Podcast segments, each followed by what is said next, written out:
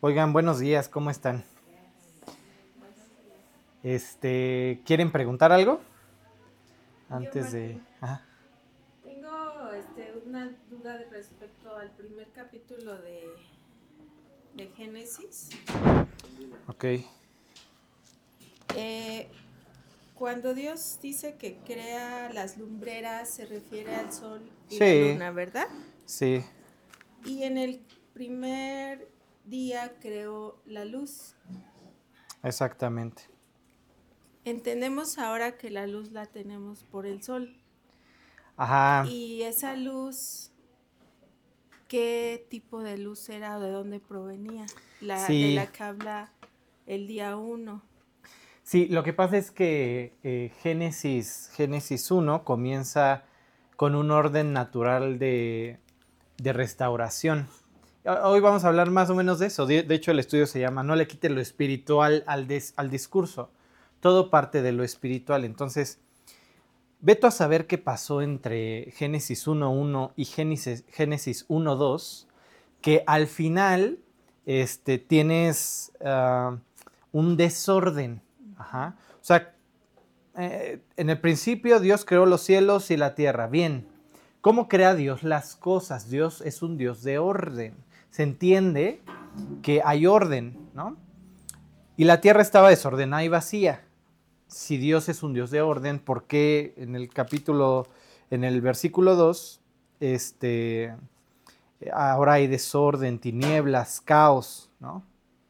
Veto a saber qué pasa ahí. Algunos se acomodan ahí a una batalla celestial y el diablo y los suyos cuando son arrojados provocan todo este caos. Mire, ya, ya preguntaremos ya preguntaremos en el cielo, pero lo primero que Dios hace es empezar a restaurar lo espiritual.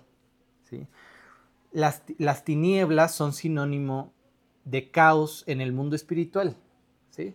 O sea, cuando alguien está en oscuridad, ¿qué te imaginas? ¿Alguien deprimido, alguien triste, alguien, no? Entonces, lo primero que Dios hace es eso.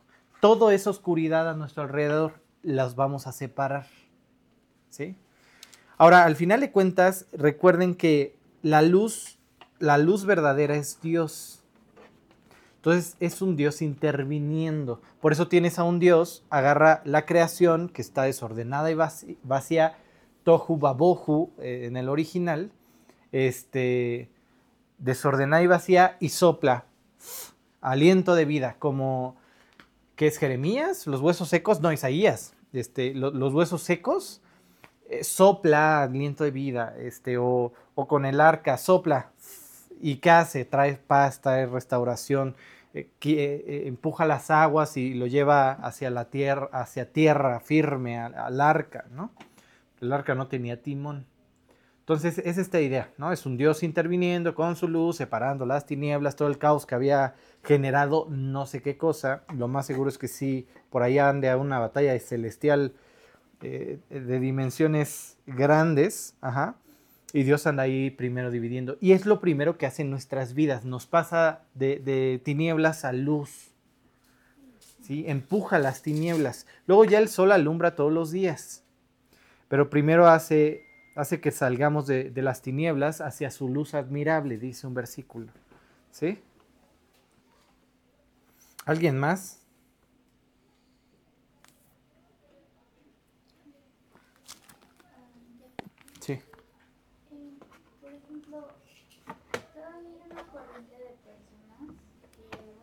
No les digas así.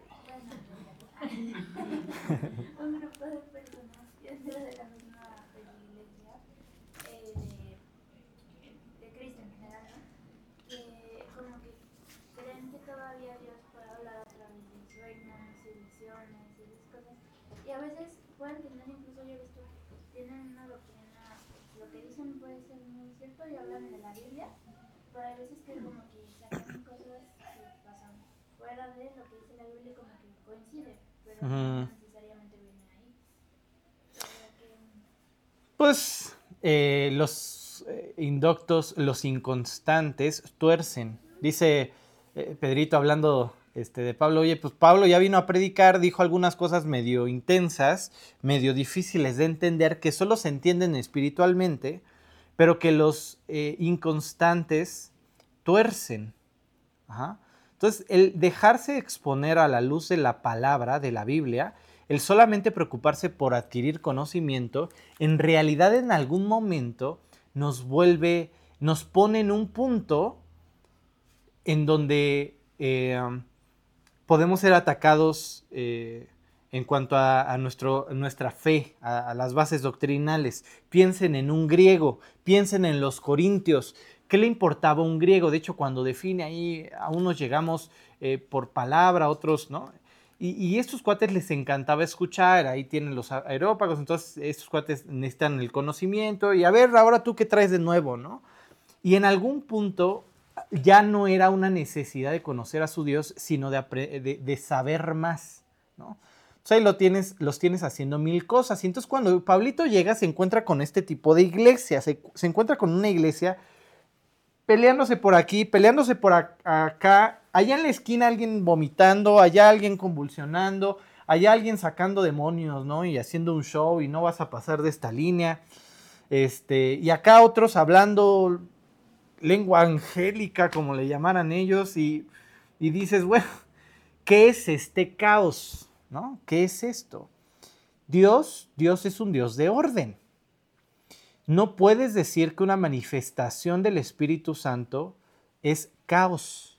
Todos gritando, todos hablando, nadie te entiende. Eso no es una manifestación de un ser de, de orden, de un Dios de orden. Por ahí ya empezamos mal y compadres se me sientan y si no hay intérprete y eso, ahórrense sus palabras, siéntense bonito, porque va a llegar alguien de allá afuera queriendo saber más y va a ver a una bola de locos adorando a un Dios, entre comillas, ¿no? No es lo que queremos, los van a espantar, no sean tropiezo ni para judío ni para gentil, ¿no? Les dice. Entonces, al final de cuentas, yo creo que, yo creo que en algún punto cuando el conocimiento, el saber es más importante que tu relación con Dios, el diablo se aprovecha. Entonces ya no es cuánto vivo, sino cuánto sé. Y eso llega a torcer, sin duda, nuestra, nuestras bases doctrinales. Yo sé más que tú.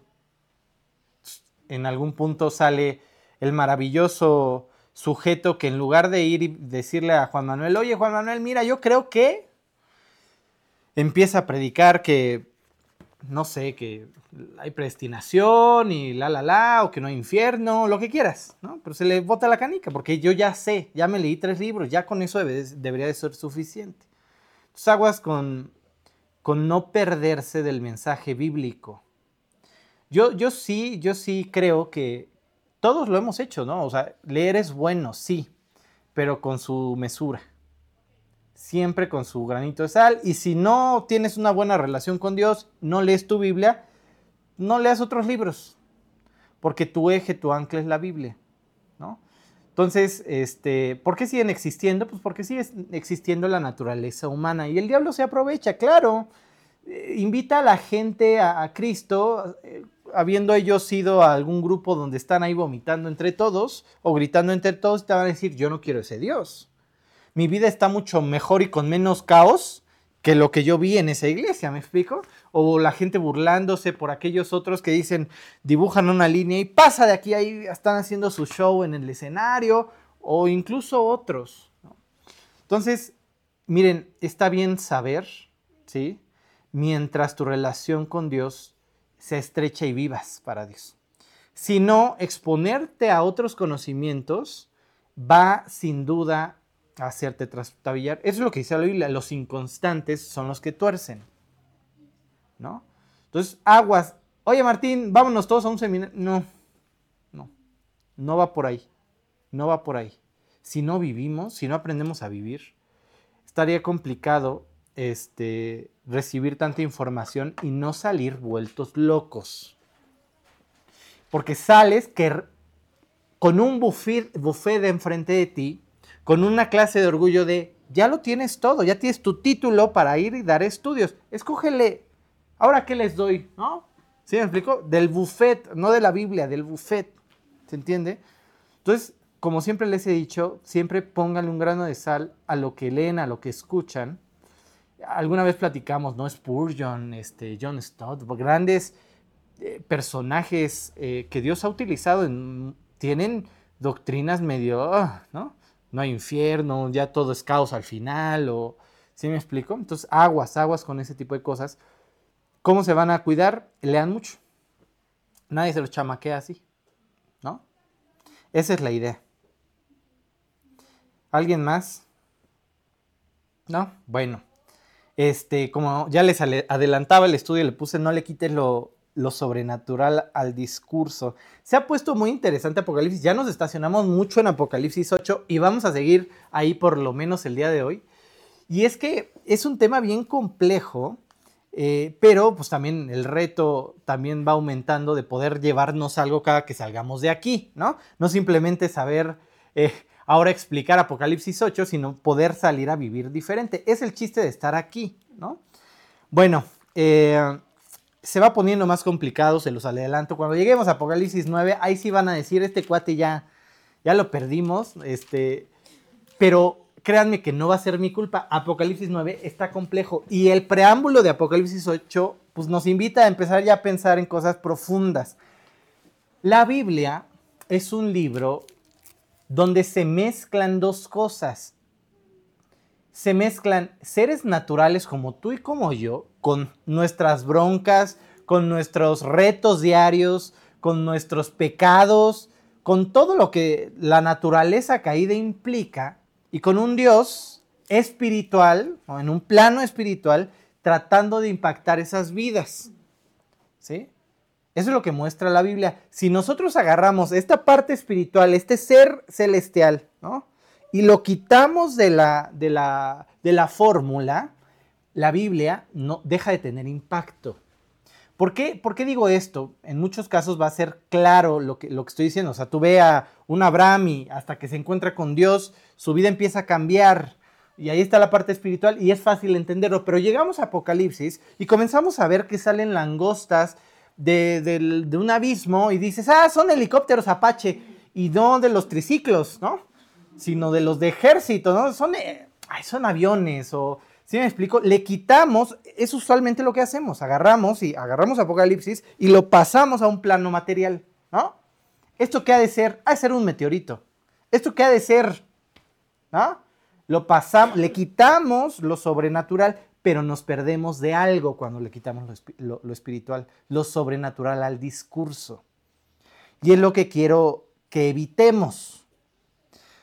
¿Qué nos da bases para, para pensar a qué se está refiriendo Juan? La propia Biblia, el contexto. ¿Qué pensaba alguien que recibió una carta llamada Apocalipsis, revelación de parte de Juan? ¿Qué pensaba las iglesias de Asia Menor cuando recibieron estas cartas. Eso nos invita un poquito, siempre recuerden, el contexto le da profundidad. El contexto le da profundidad. Partamos de Apocalipsis 8, estamos en una escena celestial. Nos invitan de nuevo, a ver, ya, ya vimos algo que pasó allá, este, jinetes y y, este, y otros tres sellos y catástrofes y la, la, y vuelve a poner como rebobina y vuelve a poner nuestros, nuestros ojos en una escena celestial. Ahí está el consejo, ahí están los, este, eh, eh, el ángel con los incensarios, los siete ángeles con las trompetas, hay una escena celestial. Ajá. Bueno, eh, todo en Apocalipsis primero sucede en el cielo. Todo. Les tengo noticias. Todo en nuestras vidas primero sucede en el cielo. Lo que sea que suceda. Porque el creyente tiene que orar sin cesar, porque todo comienza en el cielo. Sí, bueno, ve, con este discurso con alguien, con un joven, y te va a decir, estás loco, ¿cuál parte espiritual, no? Eh, eh, te lo va a refutar a la primera, pero ¿qué creen? Les tengo noticias somos el resultado de una vida espiritual. Lo que sea que eso signifique, bueno o malo, que tanto hayas atendido la parte espiritual, bueno, ya es, cada uno lo enfrentará, pero somos el resultado de una vida espiritual. ¿Sí? Hay otra escena que describe perfectamente lo que está pasando en Apocalipsis 8, Ezequiel 10. Y en Ezequiel 10 tienes estos ángeles, estos querubines, uno agarra un incensario, vas a entender el lenguaje, no es incienso. Pero agarra piedras de fuego. ¿Para qué necesitas el fuego? Porque tienes que prender el incienso. Y luego ves en Ezequiel 10 que todo se llena de un humo, aroma grato. ¿no? ¿Qué provoca el incienso? Bueno, pues básicamente esa nube. Vamos a, a leer entonces Ezequiel 10 del 1 al 2. Miré y he aquí en la expansión que había sobre la cabeza de los querubines como una piedra de zafiro que parecía como semejanza de un trono que se mostró sobre ellos. Y habló al varón vestido de lino. Entonces, ahí, perdón que te interrumpa, piensen, es la misma idea de lo que Dios estaba intentando hacer con, con el tabernáculo. ¿Se acuerdan cómo se conoce en la Biblia al arca? como el estrado de sus pies o como el trono de Dios. Un rey de la época, en su estrado, que son como estos escalones que están debajo del trono, guardaba sus, eh, los contratos, guardaba eh, los pactos que hacía en alguna parte de su tabernáculo. Entonces todo va machando, porque en el arca están eh, estas tablas del pacto, porque ahí el rey guarda eh, guarda sus pactos en su estrado, en el estrado de sus pies, guarda sus pactos. El asunto es que Dios les estaba enseñando cómo acercarse al Dios semejante a lo que está en el cielo. Eso es lo que Moisés ve. Moisés ve el cielo, lo que hay celestialmente hablando, de un tabernáculo. Si le quitamos esa esencia, solamente veremos a un Moisés replicando lo que hacía en Egipto. En Egipto tenías carrozas o cajas fúnebres y se metían allá adentro ciertas cosillas del rey. Entonces, no te sorprenda que hoy en día te encuentres gente diciendo, oye, es que, ¿qué crees? el tabernáculo está en una imagen en, el templo de no sé qué dios egipcio.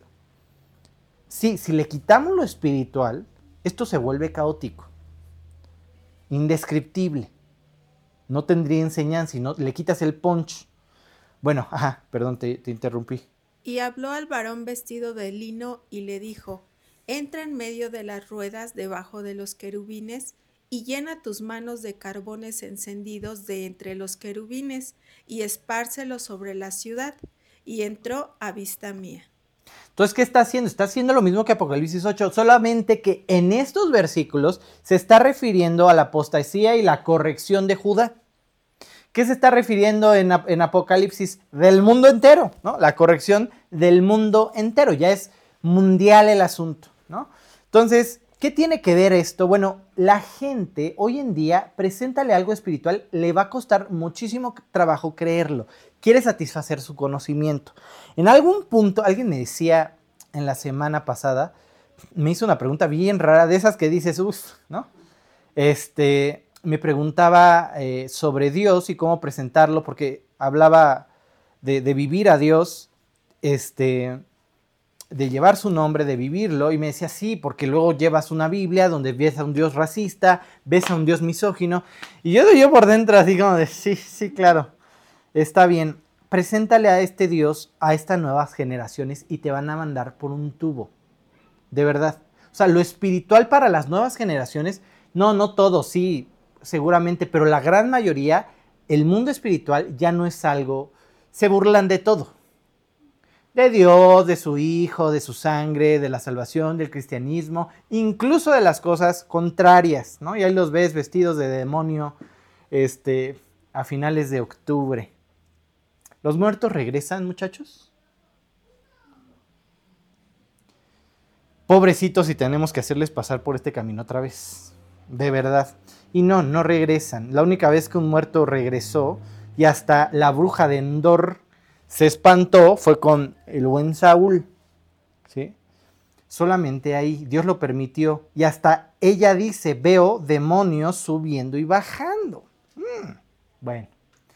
Entonces cuando invitan estos estas nuevas generaciones a sus muertos, a su casa, ¿a quién están invitando? ¿Cuál es la única manifestación espiritual presente en nuestras vidas todo el tiempo. Ángeles caídos o seres fieles. Cuando invitan al ámbito eh, espiritual a su casa, en realidad están invitando demonios. Y punto. Eso es lo que dice la Biblia.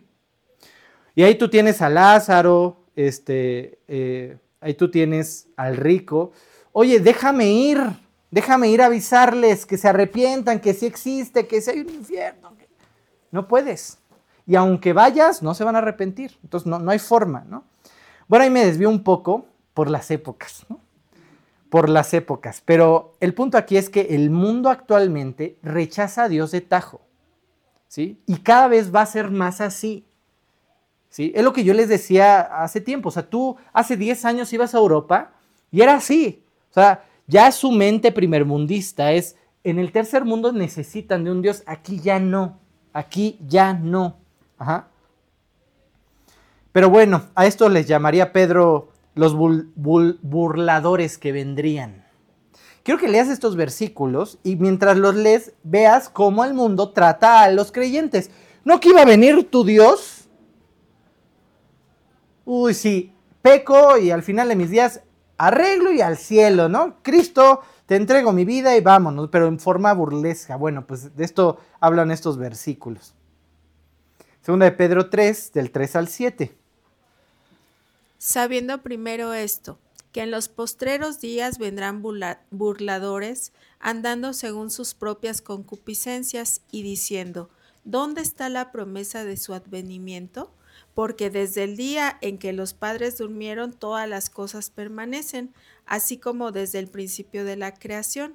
Estos ignoran voluntariamente que en el tiempo antiguo fueron hechos por la palabra de Dios los cielos y la Pachamama, este, cualquier otra cosa, pero Dios no creó esto, ¿no? una, eh, una, explosión, el caos genera eh, paz, ¿no? Según ellos, en la explosión, alguna célula dijo, ah, pues yo voy a hacer nariz, ¿qué te parece? Va, pues órale, yo voy a hacer riñón, va, ¿no? Entonces, así comienzan a pensar y de mientras se van burlando de nosotros. ¿Dónde está la promesa de tu advenimiento, de tu restauración creyente, cristiano? ¿No? ¿Dónde está ese Dios que te iba a restaurar y llevar al cielo y el arrebato y tus cosas fumadas que, crees, ¿no? Ajá. Que proviene del agua y por el agua subsiste, por lo cual el mundo de entonces pereció anegado en agua, pero los cielos y la tierra que existen ahora están reservados por la misma palabra, guardando para el fuego en el día del juicio y de la perdición de los hombres impíos. Sí. Y antes de avanzar, quiero que noten algo. En Apocalipsis 8 tiene ciertos elementos que tienen. Tienen naturaleza, tienes el día 3 de la creación, tienes el sol, eh, la luna, día 4, eh, los astros, las estrellas, y tienes también agua, mares y ríos. Y este versículo también habla de eso. ¿A qué se refiere? Dios tiene el control. No, no son tus represas, ser humano. No, no son tus avances tecnológicos que ya podrías destruir un meteorito con una bomba atómica. No, tú no tienes el control, compadre. ¿Y qué crees? No solamente sacas el pecho, te burlas del creyente, te burlas de su fe, sino que crees al final Dios cumple sus juicios. Y es lo que dice este versículo que acabamos de leer. Dios viene y cumplirá su juicio. Hay gente que dice, bueno, si hay un Dios, ¿por qué hay violencia? ¿Por qué hay maldad? ¿Dios está ignorando la maldad? ¿Cómo sabemos que no? ¿Cómo sabemos que Dios no puede ignorar la maldad? ¿Cómo lo sabemos? Porque cuando abrimos la Biblia hay juicios hubo un diluvio, se destruyó Sodoma y Gomorra, hay, este, eh, consecuencias para Israel y ya se fueron con los de Babilonia y no, hay juicio. Dios ya había traído juicio anteriormente, ves un Dios actuando. Dios no está tirado en la hamaca esperando a que dé el momento final. No, ya ha actuado antes, ya ha habido juicio antes. ¿Y qué creen? Va a volver a verlo. Entonces sí, habrá muchos que se burlen, habrá muchos que te increpen por, por dónde está tu fe, pero ¿qué creen? Al final la burra te alcanza. ¿Sí? Y al final todos estaremos de pie delante de un Dios, pero no todos se van a poder mantener de pie delante de ese Dios. Vamos a volver a leer Apocalipsis 8, vamos a leer del 8 al 11. El segundo ángel tocó la trompeta y como una gran montaña ardiendo en fuego fue precipitada en el mar, y la tercera parte del mar se convirtió en sangre, y murió la tercera parte de los seres vivientes que estaban en el mar, y la tercera parte de las naves fue destruida. El tercer ángel tocó la trompeta y cayó del cielo una gran estrella, ardiendo como una antorcha, y cayó sobre la tercera parte de los ríos y sobre las fuentes de las aguas. Y el nombre de la estrella es Ajenjo. Y la tercera parte de las aguas se conmovió en Ajenjo, se convirtió en Ajenjo, y muchos hombres murieron a causa de esas aguas porque se hicieron amargas. Entonces, así como Ezequiel se llevó a cabo, esos versículos que leímos de Ezequiel 10, estos juicios contra Y después tienes el exilio a Babilonia, así también estos otros juicios se van a llevar a cabo. O sea, ¿cómo sabemos que Dios va a cumplir su palabra? Porque ya la ha cumplido antes. Esta es la idea, ¿no? Entonces, estos versículos van abriendo camino, sin duda alguna, a poner nuestros ojos en lo espiritual. ¿Por qué? Porque la cosa en el capítulo 9 se, se pone mucho peor, ¿no? Los últimos tres, este, los siguientes las siguientes tres trompetas se ponen muy extrañas, ves cosas saliendo de por todos lados, gente poseída por todos lados, ya llegaremos. Pero para que asistan la siguiente se los adelanto, ¿no? este, pero entonces, ¿cómo entender esto? ¿Por qué les puse otra vez estos versículos? Habla de que primero de una montaña, ¿qué está pensando eh, Juan? Porque no dijo una piedra, dijo una montaña, dijo una montaña en fuego. ¿Por qué usa esta referencia? Porque hay una gran estrella cayendo. Bueno, pues en la época, los escritos que tenían, aparte de algunas otras eh, cartas o evangelios que ya habían llegado a su eh, posesión, que eran muy pocos, y todo el Antiguo Testamento también tienen escritos que le llaman intertestamentarios entre el Antiguo Testamento y el Nuevo Testamento. No es que salgamos a leerlos, pero hasta Jesús cita alguno. ¿Sí? Hasta Jesús los cita en algún momento, porque era el lenguaje de la época. Es lo que quiero que se entienda. Hay unas cosas ahí medio mafufas y, cosas locas, ya se pone medio eh, raros y por eso estos escritos mejor son apartados y no están en tu Biblia. Y entre otras razones, pero básicamente hay cosas que nos ayudan a fundamentar. ¿Por qué? A fundamentar que el contexto de la época. Porque estos textos estaban en su cabeza. ¿Sí? Si yo te empiezo a hablar de una serpiente que se come un elefante, ¿en qué piensan? Principito, es la lectura de la época. ¿Se entiende? O sea, no es que nos salgamos, tengamos que salir todos a leer Principito, no, pero entiendes una referencia. ¿Sí? Bueno, pues en uno de estos escritos intertestamentarios está este versículo. La que sigue. Vi allí cuatro estrellas del cielo encadenadas que parecían grandes montañas ardiendo como fuego. ¿En qué pensaba este un, eh, un efesio cuando recibió la carta, por ejemplo? ¿En qué pensaba? ¿Pensaba en un meteorito? ¿En la NASA? Ni existía, compadres. O sea, no era la idea que venía a su cabeza, pensaba en, en un ser sobrenatural, en un demonio, o en un ángel caído, o en un ser celestial. En esto pensaba. No, no, ellos no tenían astronomía 1, astronomía 2 en, como, como la tenemos nosotros. No. Ellos pensaban en un ser celestial. Ajá. Y bueno, ¿por qué, ¿por qué las aguas y ahí hace un caos? ¿Por qué hay muerte? Bueno, ¿te gusta la muerte? Pues ahí te va, ¿no? Y como con los egipcios, ¿no? Ahí aguaste a mis, a, a los míos, pues ahí terminas tú también, ¿no? Pero bueno, al final de cuentas, quiero que nos conectemos con la forma en que pensaban y que nosotros tampoco le tengamos miedo a pensar como pensaban seres espirituales, seres celestiales. Le da profundidad. ¿Por qué habla de una estrella? Pues ¿qué creen? Hay otros momentos en la Biblia donde a los ángeles o a los seres celestiales se les llama estrellas. Porque hay una gran estrella cayendo y aparte tiene nombre. Aparte tiene nombre. Vamos a leer Job 38 del 6 al 7. ¿Sobre qué están fundadas sus bases? ¿O quién puso su piedra angular? cuando alababan todas las estrellas del alba y se regocijaban todos los hijos de Dios? ¿Alguien ha escuchado una estrella que hable? Nadie. ¿Por qué alaban? Porque son seres, celestiales. La, palabra es cacaz. Cocaz. Ajá. Cocaz. Y entonces tienes algo más allá de lo que nosotros podemos llegar a pensar. Nosotros que estamos pensando cuando vemos una estrella caer cuando vemos una montaña, pensamos en meteoritos, en estrellas, en seres eh, eh, en, cosas. Eh, exacto, sí, celestes, cuerpos celestes, ¿no? Cuerpos celestes. Pues, ¿qué creen? Así no lo recibieron. Eso no pensaban ellos. Hay algo más profundo.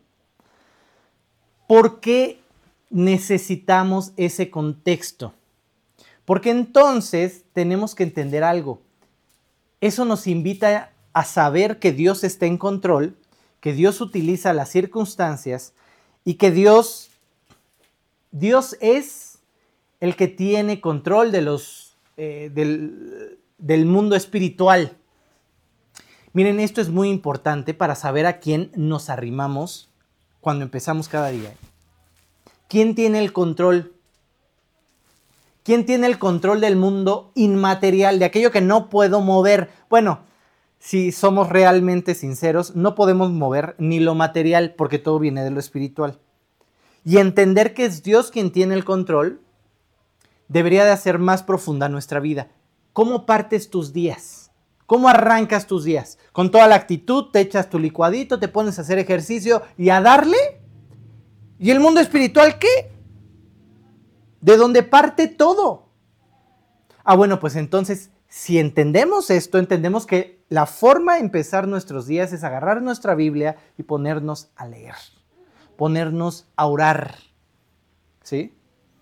Dios, Dios no está agarrando juicios y a ver qué me falta, ¿no?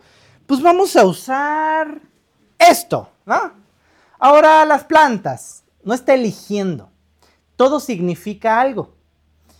¿Por qué tenemos un ser celestial llamado Ajenjo que hace algo? Bueno, esto trae algo a sus corazones, trae una idea. Vamos a leer Jeremías 8:14. ¿Por qué, nos ¿Por qué nos estamos sentados? Reuníos y entremos en las ciudades fortificadas y permanezcamos allí, porque Jehová nuestro Dios nos ha destinado a perecer y nos ha dado a beber aguas de hiel, porque pecamos contra Jehová. ¿Quién trae el juicio? Dios el beber hiel, el beber ajenjo, agua amarga, es símbolo de juicio de parte de Dios. No solamente se le ocurrió, ¿qué hago, no? Ah, pues vamos a amargar las aguas. No, esto significa que Dios está haciendo algo. No el cambio climático, no las circunstancias, no. Es un Dios apuntando el dedo sobre algo. Jeremías 9:15. Por tanto, así ha dicho Jehová, de los ejércitos, Dios de Israel. He aquí que a este pueblo yo les daré a comer ajenjo y les daré a beber aguas de hiel. Jeremías 23, 15. Por tanto, así ha dicho Jehová de los ejércitos contra aquellos profetas. He aquí que yo les hago comer ajenjos y les haré beber agua de hiel, porque de los profetas de Jerusalén salió la hipocresía sobre toda la tierra. Así es. Entonces, qué increíble, Dios está trayendo juicio, es Dios, Dios está interviniendo. Ya vamos a llegar a algo, crean, estamos rodeados por seres espirituales. Hay una idea que siempre nos ponían, ¿no? Ahí donde estás, ahí donde estás, estás dando show, ¿no? Estás dando show a ángeles y a demonios, ¿no? A seres, eh, a, a fieles y a caídos, ¿no? a fieles y a caídos. ¿Esto es correcto o ya me estoy yendo por otro camino. Bueno, ¿hay más seres celestiales en la Biblia? ¿Hay más seres celestiales? Pues sí, ahí tú tienes ángeles peleando por cuerpos y deteniendo al rey de no sé dónde, al príncipe de no sé qué, ¿no? Pero vamos un poco más difícil. Vamos a leer Salmo 82.1. ¿Hay más seres espirituales? Dios está en la reunión de los dioses, en medio de los dioses juzga. Podríamos entenderlo de forma poética. No va por ahí. Porque, ¿qué creen? Se las voy a complicar. Elohim está en la reunión de los Elohims. En medio de los Elohims, juzga. ¿Hay más seres celestiales? Hmm. Pues la Biblia dice que sí. Les voy a dar otro versículo y otra idea para entender Salmo 82 y en general la Biblia en este sentido espiritual. Aquí en estos versículos se está hablando de Juan el Bautista, Malaquías 3.1. ¿Juan el Bautista era un ser espiritual? No, no, ¿verdad? Nació de una mujer ahí, este, su padre ahí no, no, no estaba seguro y se le puso al brinco al ángel, ¿no? Y hasta se quedó mudo el compadre. No, no, no era ser espiritual. Pero chequense Malaquías 3.1, cómo habla de él. He aquí, yo envío mi ángel, el cual preparará el camino delante de mí, y vendrá súbitamente a su templo el Señor a quien vosotros buscáis, y el ángel del pacto a quien deseáis vosotros. He aquí viene, ha dicho Jehová de los ejércitos. En la primera frase no está hablando del Mesías, porque lo toca al, siguiente, el, el ángel del pacto, ese se refiere a Jesús, el Mesías, el del pacto. Porque Ah, aparte, ¿Jesús es un ángel? Entonces, ¿qué hay que entender de este versículo? La palabra ángel en el original es malaj. Y malaj significa mensajero. Malaj no describe a alguien, describe un rol, un puesto, envía un mensaje. Juan, ¿qué es? ¿Es un ser celestial? No, es un ser humano utilizado por Dios para enviar un mensaje, barrerle el camino al Mesías para que él camine, para que el mensajero del pacto venga y camine. Ajá. Entonces, sí, sí hay más Elohim, pero ¿qué creen? La palabra Elohim es usada en otras partes de la Biblia para describir un ser celestial, que no necesariamente era Dios. Pero Dios solo es Dios. Dios solo es uno. Dios solamente el Dios de Moisés, Jehová. Solo Él tiene ciertas características. No todos los mensajeros son iguales. Tampoco todos los Elohims. Solo uno es Dios de dioses. ¿Se entiende? ¿O los perdí? Ahí hicimos check out todos, ¿no?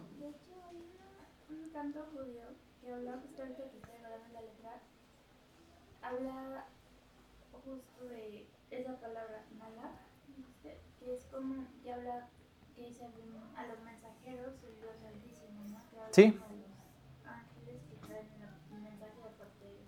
Exactamente, es un mensajero, es básicamente eso, es un rol, es un rol. Entonces, Elohim se, se utiliza para describir un ser celestial, sí, pero solamente hay un Dios. Jehová, Señor de señores, Dios de dioses, ¿no? nuestro creador. Solamente Él tiene ciertas características mayores y nadie más las tiene. ¿Sí? Ahora, Apocalipsis nos invita a algo. Nos invita a ponernos del lado de un ser celestial.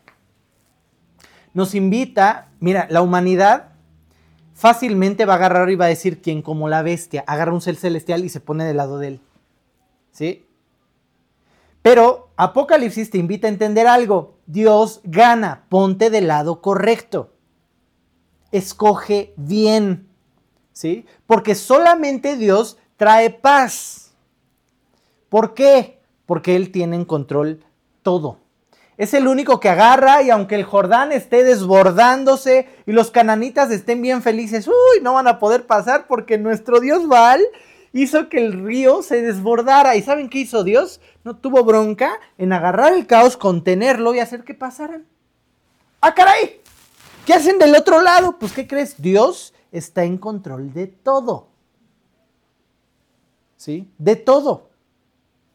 Y Él decide cuando se apaga el sol y cuando se prende. ¿Cómo ven? Y cuando gira y cuando no gira. Y cuando se mueve y cuando no se mueve. Es Dios. ¿No? Salmo 72, 4 al 9. Mientras lo leemos, contrástenlo, váyanlo contrastando con Apocalipsis 8.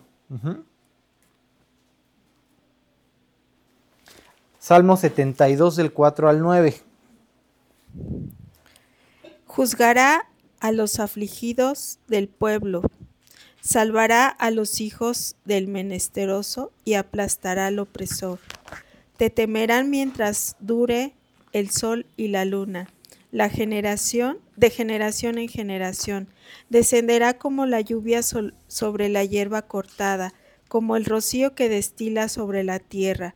Florecerá en sus días justicia y muchedumbre de paz hasta que no haya luna. Dominará de mar en mar y desde el río hasta los confines de la tierra.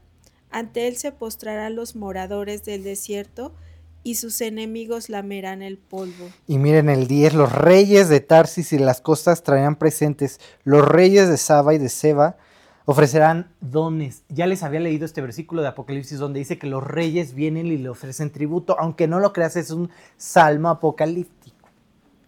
Es apunta para allá. Pero ¿qué, ¿qué, está diciendo? Está teniendo los mismos elementos que Apocalipsis 8. Es Dios quien tiene el control de los astros, de la luna, de las estrellas, del sol, del agua, de los ríos. Es Dios quien está en control. ¿Sí? ¿A quién eliges por Dios? ¿Quién es tu Dios? Miren, los judíos en el Éxodo, en Éxodo claman, en Éxodo 1, claman, claman a Dios, les queda claro su necesidad, ¿no? Nosotros a quién clamamos. Ya nos está tocando vivir épocas tétricas, complicadas, difíciles. ¿A quién clamamos? ¿A quién clamamos? Porque hay otros seres espirituales, ¿eh? Y ahí tienes a, gente eh, apegándose a ellos, ¿no? De diferentes formas. Este, nunca se me ha olvidado este laboratorio llamado el CERN, eh, donde quieren encontrar la, casualmente la partícula de Dios y ahí colisionan átomos y las partículas más pequeñas para encontrar el origen de la vida porque no te necesitamos Dios, yo lo voy a encontrar por mí mismo. Sí, claro, bueno, síganle jugando al científico y mientras en su patio una imagen de Shiva, ¿no? Ok, ¿qué tiene que ver con mi ciencia? bueno, Dios vela por la ciencia, bueno. Shiva no creo que vele mucho por, por el tipo de ciencia de la que Dios habla, ¿no? Y cerca de ahí tienes rituales ahí, este, en la inauguración de, de, un, eh, de un túnel. No, no, no, tremendo. O sea, lo que quiero llegar con esto es, más allá de, provocar interés, no va por ahí, sino más bien en entender algo. El mundo, el mundo elige su Señor siempre vamos a ser, eh, alguien va a tener señoría sobre nuestra vida y nosotros elegimos quién. Si Dios o algún otro ser celestial. ¿Me explico? El mundo toma su decisión. Faraón tomó la suya. ¿Quién es Jehová? Yo solamente conozco a mis 1200 dioses. El tuyo no me importa. Y eligió, eligió su Dios. ¿Sí? ¿A quién clamas tú? Esto nos debería llevar a vivir diferente. Ya elegí Dios porque ya acepté a Cristo en mi corazón. Sí, pero ¿qué creen? ¿Cómo creen que el que acepta a Cristo en su corazón declara ante el mundo entero que Dios, el Dios de Israel, el Dios de Moisés, Jehová es su Dios? ¿Cómo? Viviendo para su Dios. Siendo discípulos y no más. Porque muchas veces podríamos estar viviendo nuestra vida con Cristo en el corazón, yendo para el cielo, poniendo nuestra confianza en cualquier otra cosa. Nuestra lealtad en cualquier otra cosa. Ajá. En la que sigue les puse que el discípulo no es solamente el que sabe el camino, o sea, sabe hacia dónde ir. Dios es el camino. No, no solamente eso. Saber, conocer, no es suficiente. Leerte 10.000 libros sin enfrentar tu vida, agarrar tu Biblia y recorrértela una y otra vez sin enfrentar tu vida, tampoco sirve. Almacenar conocimiento solo ha llevado al hombre a qué creen? Al orgullo, a la soberbia. El conocimiento envanece. De pronto ya sientes que nadie te puede enseñar, porque nadie sabe más que tú. Pero ¿qué creen? El amor edifica. No solamente se trata de saber cuál es el camino, se trata de cruzarlo. Y no solamente se trata de cruzarlo, se trata de caminar por él apasionadamente. Eligiendo a Dios como tu Dios. ¿Sí?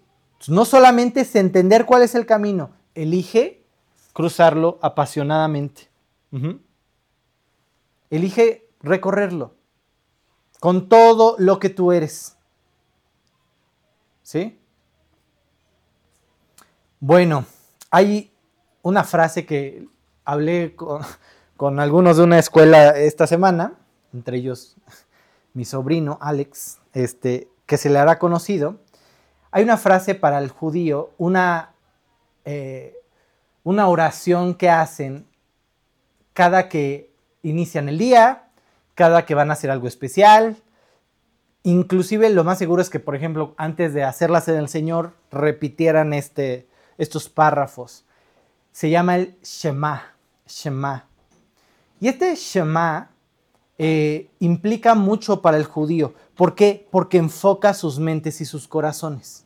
No solamente voy a vivir para Dios, ¿cómo voy a vivir para Dios y para qué voy a vivir para Dios?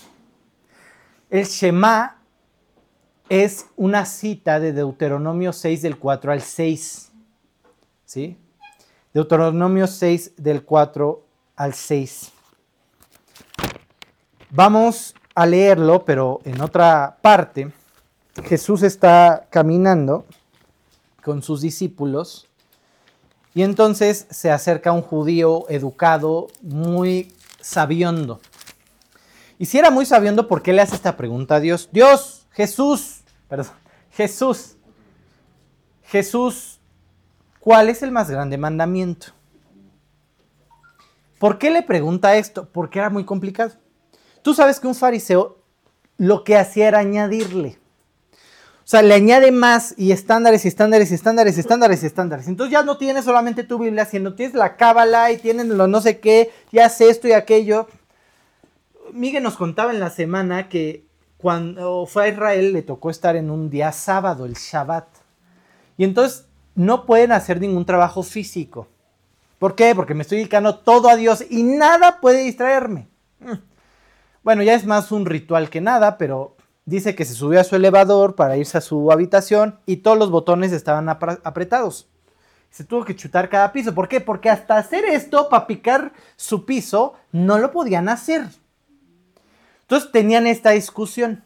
A ver, vas en la carretera y el carro de enfrente trae a dos viejitos. Ya, viejitos, viejitos de esos que manejan por milagro, ¿no? Y se sale de la carretera y se cae en una zanja. Y ahí se quedan sentados. Y tú sabes que si no le ayudas, ahí se van a quedar. No pueden sacar a su, carro. Pero ¿qué crees? Es sábado. Y eres judío. Y tienes que guardar el sábado. ¿Qué hacemos? ¿Voy y le ayudo o sigo guardando el sábado? Y tenían esta discusión todo el tiempo. ¿Qué es más para Dios? ¿El amor al prójimo o que no haga, que no haga trabajo en el día sábado. Entonces, con mil, miles de reglas que tenían, era obvio que llegaba alguien y preguntara, oye, ¿cuál de todas estas es la más importante? Y Jesús no titubea. no titubea. Y le contesta con Deuteronomio 6 del 4 al 6. A ver, vamos a leerlo acá. Creo que lo, lo puse, no sé si es la que sigue.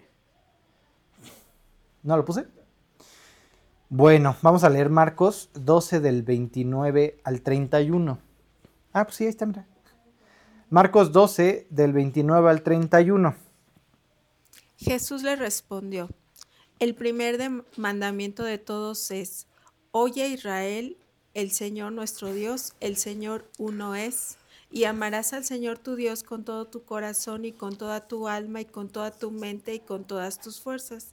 Este es el principal mandamiento, y el segundo es semejante, amarás a tu prójimo como a ti mismo. No hay otro mandamiento mayor que estos. Entonces ahí tú tienes a los israelitas repitiéndolo todo el tiempo, todo el tiempo, enfocando su mente y su corazón. No solamente tengo que vivir a Dios, sino tengo que vivirlo apasionadamente. Shema Israel, Adonai Elohija, Adonai Echad, Behafta et Adonai Elohija, Bohol Levavja, Ubahol Nafshaja, Ubahol Meodeja. Behafta, eso es lo que le agrega Jesús, amar a, tu prójimo como a ti mismo. Behafta es amar, por eso lo tienes aquí, amarás al Señor tu Dios. Behafta, eh, la riaja camoja, amar a tu prójimo como a ti mismo, y todos los días.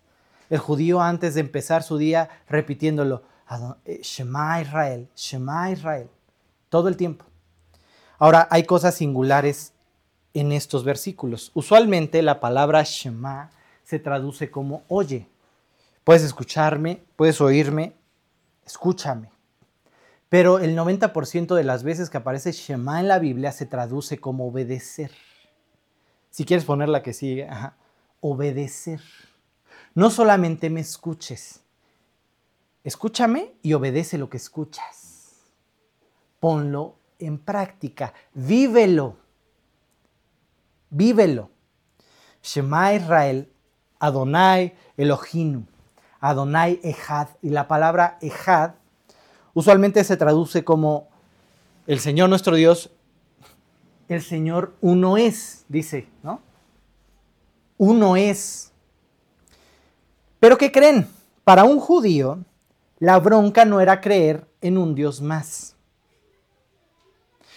¿De dónde viene Israel cuando le da Shema? Dios, ¿de dónde viene? De Egipto, con 1200 dioses o más. Añadirle otro, no hay tema. Pero la palabra Ejad significa, más que creer en un Dios, significa ser leal a ese Dios.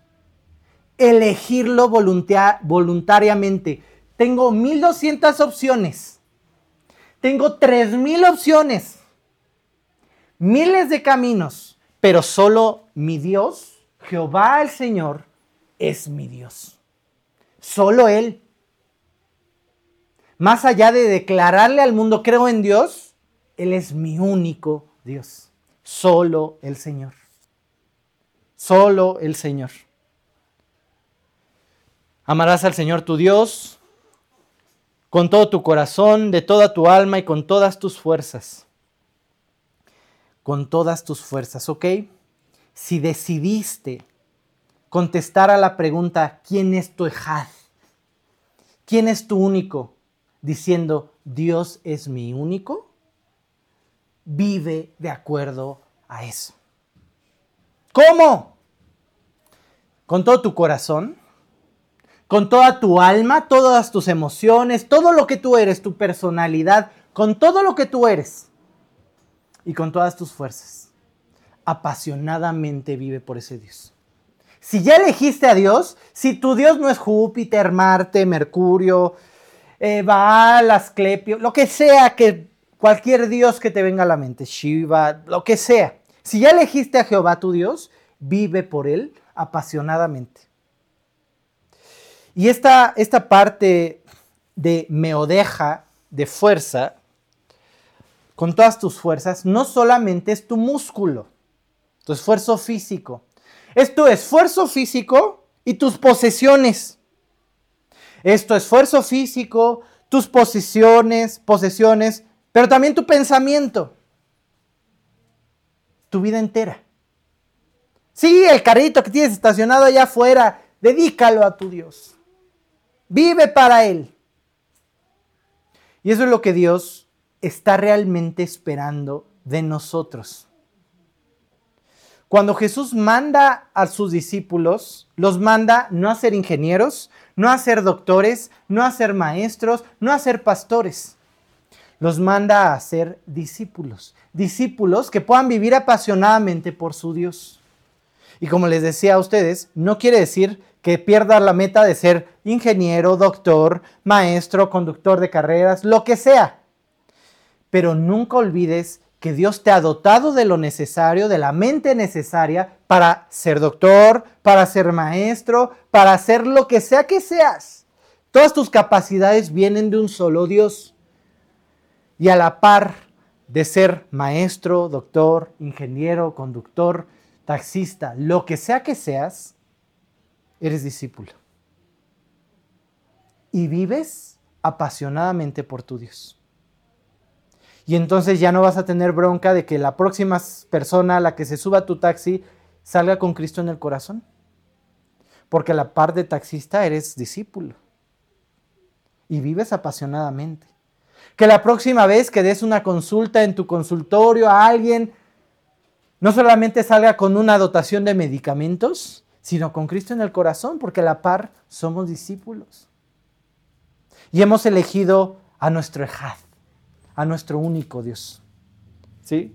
Y en la que sigue les puse, estás dispuesto a dar todo por Dios y no vas a dejar nada en el campo. Y les decía, a mí me gusta la Fórmula 1. Y me apasiona eh, saber que hay un mexicano en la Fórmula 1, es de mucho orgullo. Pero me choca Checo Pérez. Le voy y no le voy. ¿Y saben por qué me choca? Porque siempre que veo una carrera a él, siento que puede dar más y no lo da. Que pudo adelantar, que pudo acelerar, que pudo echarse. Y prefiero que choque en la primera vuelta, pero intentó, a que se quede en el puesto 10 y ni modo, pues todo pasó mal y lo ves en las entrevistas y quejándose de todo. Eso es alguien que no da todo en el campo. Su compañero de equipo gana hasta las prácticas. Gana todo, vive apasionadamente lo que vive. ¿Cómo deberíamos de vivir a Cristo? A medias, dándole ahí poquito y aquí mientras esté cómodo. Aquí mientras nadie me moleste. O apasionadamente dejándolo todo en el campo de batalla. Bueno, eso lo decidimos nosotros. Pero si no decidimos vivir por Dios apasionadamente, estaremos desperdiciando nuestra vida. ¿eh? Mucho porque no estará enfocada en lo que realmente tendría que estar enfocada. ¿Sí? Todos tenemos el reto de darle la gloria a Dios por lo que vivimos y de hacerla, de no hacer las cosas al 100. De yo venir y mira, ya llevo 10 años predicando, pues ya hago un refrito y junto estas partes y pues a ver qué sale y mira, he tenido una semana bien complicada y no he estado en casa y a qué horas es el estudio y pues vamos a ver qué onda, ¿no? Pero es muy diferente poder llegar aquí queriendo darle a Dios cada segundo de mi vida, incluyendo mi predicación. Es diferente llegar a tu trabajo queriéndole dar a Dios tu día, incluyendo tu tiempo en el trabajo. Agradarle en todo Shema Israel. Obedece Israel. Oye Israel. Escucha Israel. Ponlo en práctica. Como padre, como abuelo, como maestro, como hijo, como ingeniero, como doctor y súmale. Sé un discípulo. ¿No? Dios te ha dado todo lo que tienes. Sé un discípulo. Y está dispuesto a dar todo por Él. Todo por tu Dios. Todo por tu Dios. Hay una escena donde Jesús agarra y llega a Nazaret. es Lucas 4 por ahí. Y entonces dice que está enseñando en la sinagoga y todos estaban boquiabiertos por la enseñanza. Cita ahí Isaías 61. Y todos están boquiabiertos, ¿no? Y todos comienzan a pedir un milagro. Y Jesús les dice que creen no va a haber ningún milagro aquí. Y nadie es profeta en su tierra y la la la y luego lo quieren apedrear. lo llevan a un monte para porque los apedreaban y luego echaban su cuerpo hacia hacia el borde. Lo quieren apedrear y como si nada, Jesús dice que sale caminando entre ellos. La tradición judía dice que la razón por la que Dios, Jesús no quiso hacer un milagro ahí, es porque él entendía que los de ahí no confiaban en el hecho de que Dios era Dios, sino que ellos eran el pueblo de Dios. No que Dios podía hacer algo, no se habían comprometido personalmente con ese Dios, sino que simplemente el hecho de ser israelí ya me bendice, ya, eso trae bendición a mi vida, ya el hecho de ser cristiano, estar sentado aquí, ya con eso, ya vamos de gana y ya estamos bendecidos. Bueno, quiero aplaudirles estar aquí, hay muchos que ya no lo están, ya es gran ventaja, pero no por eso traemos bendición a nuestras vidas. Hay un estudio que te enfrente, algo que te mueva en el corazón, sal y ponte a orar, mueve los hilos espirituales, transforma tu vida espiritual a una relación estrecha donde dejes todo ahí. Más allá de si esta es la razón o no por la que Jesús hizo o no milagros ahí, sí nos invita a algo. Sabemos mucho, podríamos saber mucho, unos más que otros, memorizamos mucho, pues también podríamos memorizar mucho y tener mucho conocimiento de la Biblia, de su palabra. Algunos incluso haber nacido en cuna cristiana y desde chiquitos ir a, estudios bíblicos y lo que quieran. Pero ¿cuánto estás viviendo de lo que sabes? ¿Cómo está declarando tu vida que Dios es el único Dios? Con toda tu fuerza, con todo tu conocimiento, con todas tus con todo, con todo lo que tú eres, con todo tu ser. Podemos estar contentos con lo que hemos aprendido, pero ¿estás contento con lo que estás viviendo? ¿Con lo que has vivido a tu Dios? Sin duda, tenemos que decidir por ese Dios. Hay otros seres espirituales, la humanidad va y se encuentra a otros seres espirituales y ponen en ellos su confianza, ahí tienes el diluvio, lo que quieras, ¿no? Ya no voy a regresar a ese tema complejo, pero el punto es que si tú has elegido a Jehová tu Dios como tu Dios, como el único Dios, vivamos así. Que nada nos distraiga, que nada distraiga nuestra atención, nuestra lealtad. Y tal vez no haya dioses alrededor tuyo diciendo, ah, pon en mí tu confianza, ¿no? Pero si hay otras voces que te invitan a ser más leal a otras cosas que a Dios. ¿Cuánto estás dispuesto a cuidar tu carro? ¿Cuánto estás dispuesto a cuidar tu casa, el dinero en tu banco? ¿Cuánto pelearías por eso si te lo quitan? ¿Cuánto estás dispuesto a vivir por tu Dios? ¿Y cuánto estás dispuesto a pelear por eso si te lo quitan? ¿Hay algo que esté robando tu lealtad y tu obediencia? Porque Dios Dios es el lado correcto de donde quieres estar. ¿eh? Es donde está el pasto podadito, con el rocío encima, los ríos fluyendo, Dios abriendo el mar para que pases. Del otro lado, del otro lado solo hay caos, depresión y súmele, ¿no? Así que salgamos hoy eligiendo, eligiendo por Dios sabiendo que nuestra vida es 100% resultado de nuestra vida espiritual, 100%, que eso afecta en gran medida lo que somos. Deprímete un rato, ¿eh? Deja a Dios un rato, empieza a cargar tus broncas, vas a ver cómo hasta gastritis te da. Somos un todo, todo impacta. ¿Sí? Pongamos la vida espiritual en primer lugar, antes de cualquier otra cosa. Y ahí continuemos diciéndole a todo el mundo, Shema Israel, Adonai Elohinu, Adonai Echad. Behavta et Adonai Eloheja. Bajol eh, levavja. U bajol nafsheja, u bajol meodeja. Bejafta la riaja jamoja. Y vivamos así. Y no, no tienes que memorizártelo en hebreo y repetírtelo todos los días. Con que todas las mañanas despiertes con el, el anhelo de hacer a Dios el Señor de tu vida, con eso. Así empieza tus días. Búscale. Oye, mi vida es un caos. Pues sí, tal vez el que restaura el caos, eh, la paz dentro, dentro del caos, no está muy presente en nuestras vidas. ¿no? no quiere decir que no haya broncas, problemas en nuestras vidas. Pero estar con Dios es ver el río abrirse, es ver el Jordán desbordando y después, en cuanto pisamos, damos ese paso de fe, se abre para que pase. ¿no? Bueno, pues vamos, no sé si tengan alguna duda. Si no, vamos a terminar orando.